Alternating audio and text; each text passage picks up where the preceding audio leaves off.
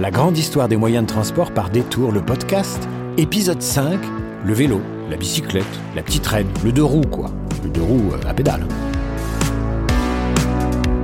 Salut tout le monde et bienvenue dans ce nouvel épisode de Détour, le podcast de CAT Canal+, qui parle des origines de nos moyens de transport. Aujourd'hui, laissons les engins à moteur sur le bas-côté pour, coup de pédale après coup de pédale, les poumons remplis d'air frais, cheveux au vent et sourire aux lèvres, emprunter la belle route de l'histoire du vélo. Souvent premier véhicule de nos vies, avec ou sans petit trou, sa pratique, qu'elle soit sportive, utilitaire ou simplement pour le plaisir, est devenue incontournable, et encore plus aujourd'hui.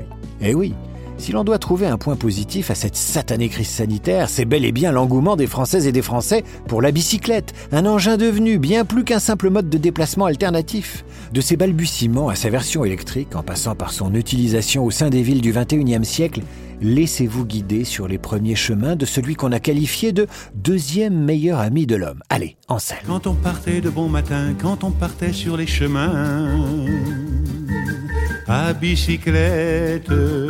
Aussi surprenant que cela puisse paraître, l'histoire du vélo commence en Indonésie en 1816.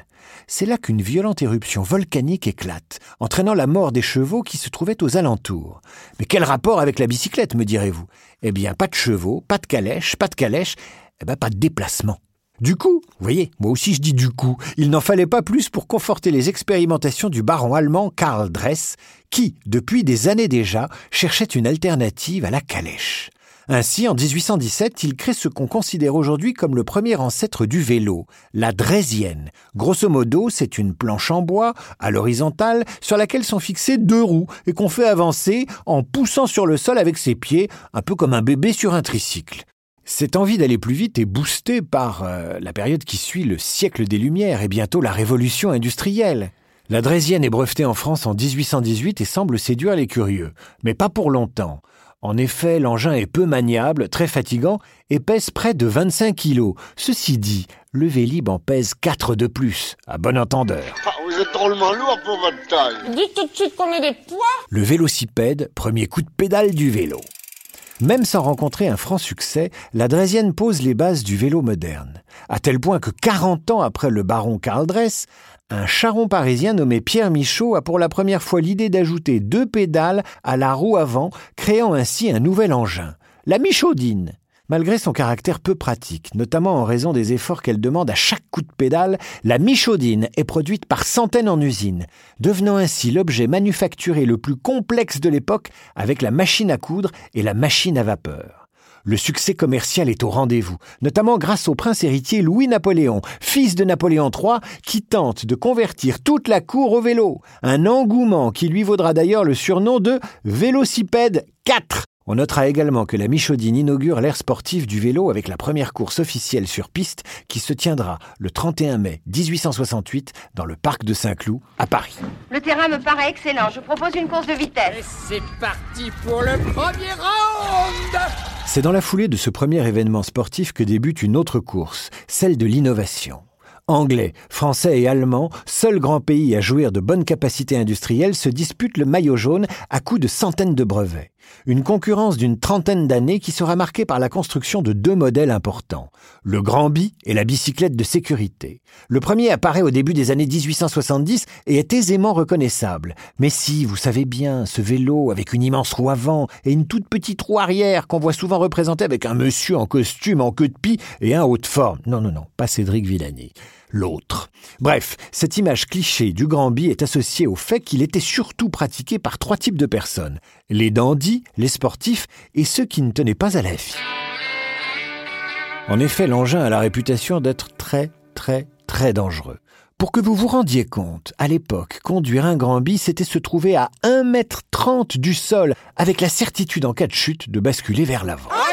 Malheureusement, c'est ce qu'on redoute.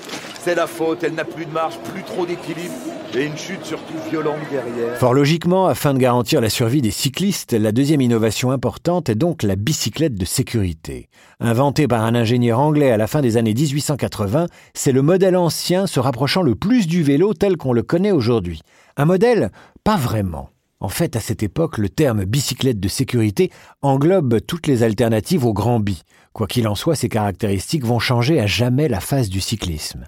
Déjà, on y retrouve pour la première fois un pédalier à chaîne, entraînant la roue arrière. Un système qui offre de multiples avantages. Des roues plus petites et de même taille, une position plus proche du sol, une facilitation du freinage et surtout une diminution des risques de chute. Bref, l'idée est simple, on prend les défauts du Grand Bi et on fait l'inverse. La bicyclette, engin des luttes féministes. Dans notre frise chronologique du vélo, il y a un phénomène important à côté duquel on ne peut pas passer et qui est pourtant assez peu connu. La bicyclette a été un formidable atout pour l'émancipation des femmes. Et oui, non content de poser les bases du vélo moderne, la bicyclette de sécurité a surtout rendu le vélo accessible à tous et donc à En effet, au milieu du 19e siècle, les femmes se tiennent à l'écart des vélocipèdes, et ce pour des raisons vestimentaires. À l'époque, la mode féminine exige une taille de guêpe, et donc le port de corset très serré, qui coupe la respiration et la circulation. Impossible dans ce cas-là de faire du vélo. Les jupes et jupons sont d'une longueur abyssale, et pour couronner le tout, les chapeaux en vogue sont excessivement lourds. Toute cette panoplie entraîne régulièrement des complications de santé chez les femmes occidentales qui souffrent d'évanouissement, de migraines et d'anémie. Le vélo jouera d'ailleurs un rôle important dans la révolution vestimentaire qui s'ensuivit, puisqu'en 1895, le bloomer, un pantalon bouffant utilisé dans les clubs cyclistes féminins en Amérique, fera son apparition. C'est magnifique, ma chérie, pour ton style. Elle est mignonne comme tout. Cependant, au-delà des questions de mode, les préjugés sexistes pèsent sur les premières femmes cyclistes de l'époque. En effet, les hommes maintiennent que pédaler n'est pas féminin et considèrent que le cyclisme est dangereux pour la santé, la morale, mais aussi la réputation de toutes celles qui voudraient s'essayer à l'exercice. Mais voilà, on ne peut lutter contre le sens de l'histoire, et c'est tant mieux, la bicyclette de sécurité va tout changer à la vie des femmes. En démocratisant le vélo, l'engin, en plus de modifier les codes vestimentaires, va changer les mentalités, offrant ainsi aux femmes une liberté qui va bien au-delà du fait de pédaler. À noter tout de même que ce changement s'est surtout fait au prix d'une lutte acharnée, le vélo étant devenu à la fin du 19e siècle un symbole du combat féministe. Suzanne B. Anthony dira d'ailleurs en 1896 La bicyclette a fait plus pour l'émancipation des femmes que n'importe quelle chose au monde.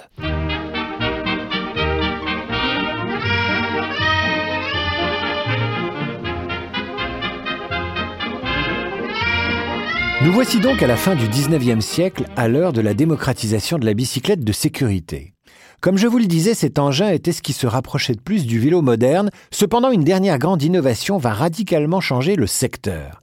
Le pneumatique. Inventé en 1888 par John Boyd Dunlop, fondateur de la marque du même nom, toujours très connue aujourd'hui, le pneumatique est néanmoins perfectionné par les Français Édouard et André Michelin. Si Dunlop équipait les vélos de simples boudins en caoutchouc, les frères Michelin ont eux mis au point la chambre à air, créant ainsi le premier pneumatique démontable. Marseillaise, s'il vous plaît. Merci, je ne pensais pas vraiment à cette Marseillaise-là, mais ça fera l'affaire. Merci Serge. Bref, comme je vous le disais, le pneumatique est la dernière grande invention cycliste de l'époque. Entre 1895 et 1935, le coût du vélo est divisé par 10 et devient un moyen de locomotion très populaire, comme le Front populaire et les vacances qui arrivent. Utilisé par les paysans qui se rendent en ville, par les citadins ou par les cyclistes professionnels, le vélo est absolument partout et devient un produit industriel. L'absence de véhicules durant la Seconde Guerre mondiale boostera encore plus sa popularité et les innovations successives du dérailleur au frein, en passant par l'aluminium et la création des VTT, des tandems ou des BMX n'ont cessé de faire évoluer l'engin et ses usages jusqu'à nos jours.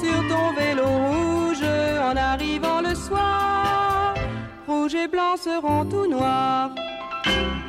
Outre les innovations technologiques qui ont marqué son histoire, je voulais aussi parler du vélo d'aujourd'hui et de ses utilisations en France et notamment en ville. En début d'année dernière, et comme ils le font tous les ans, l'Union Sport et Cycle a partagé les chiffres de son observatoire du marché du cycle pour 2019. Et le constat était clair. Le vélo se porte mieux que bien. On peut d'abord noter un chiffre symbolique. Plus de 2 millions et demi de ventes de bicyclettes pour l'année 2019. C'est plus que les voitures particulières neuves. Tout cela s'explique en partie par la hausse des ventes d'un type d'engin. Le vélo à assistance électrique. Malgré ces chiffres plus qu'encourageants, l'Union Sport et Cycle constate que la pratique du vélo en ville reste à la traîne en raison des mauvaises infrastructures urbaines. Mais ça, c'était avant 2020 et l'arrivée d'un certain coronavirus. 2020 quand le Covid fait les affaires du vélo.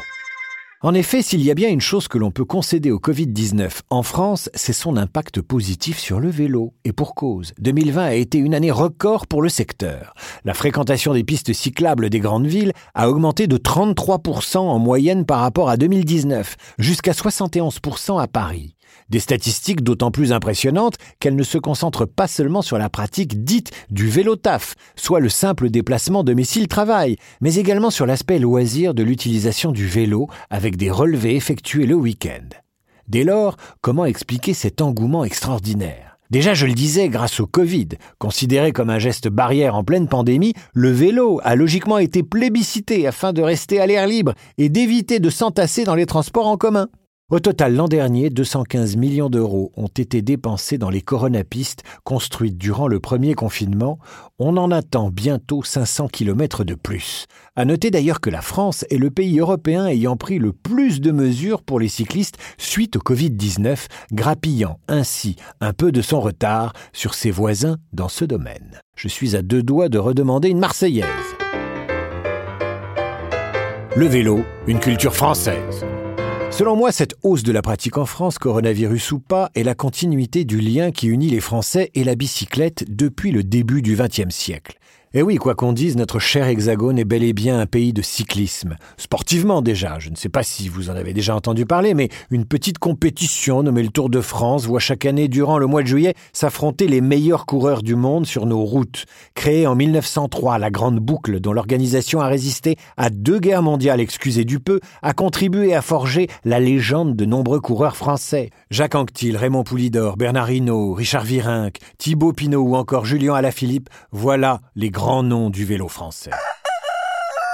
Bon voyage, messieurs du vélo. Bon voyage, gagnez le gros lot.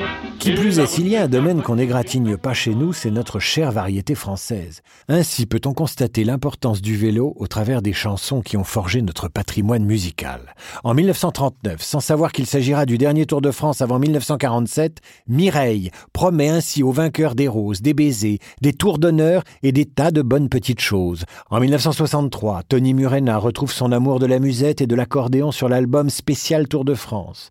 Juliette, Benabar, Philippe Catherine, Yves Montand, les Vampas. Il semblerait que tous les musiciens et musiciennes de France aient un jour mis en musique leur amour de la bicyclette, enracinant l'engin au cœur de notre beau folklore. Et puis bien sûr le cinéma. Comme la musique a lui aussi fait la part belle au vélo. On ne compte plus les films qui lui sont directement consacrés, ou ceux qui au détour d'une scène placent ses personnages face au guidon ou évoquent son histoire. On peut citer le très drôle Le vélo de Guylain Lambert de Philippe Arel avec Benoît Poulvorde. Il y a aussi Le voleur de bicyclette de Vittorio De Sica, un chef-d'œuvre du cinéma italien. Et puis évidemment, la célébrissime scène de la Grande Vadrouille avec Louis de Funès et Bourville et le fameux mauvais tous les films de teenagers des années 80 comme les Goonies ou Karate Kid où les enfants se déplacent en vélo-cross ou encore ce passage du fabuleux destin d'Amélie Poulain qui résume à lui seul l'importante place du cyclisme dans la jeunesse des Françaises et des Français. Souvenir, souvenir. En une seconde, tout revient à la mémoire de Brotodo. La victoire de Federico Bahamontes dans le Tour de France 59. Enfin, pour terminer, je ne résiste pas à l'envie de citer un philosophe. Il écrit ceci. Le vélo est tour à tour et tout autant un hédonisme, une éthique de l'effort et une approche esthétique du monde. Voyez-vous ça?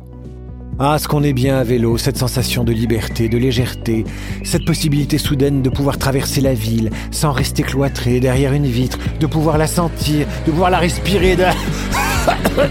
Avance, sors du couloir, c'est une piste cyclable de respirer façon de parler.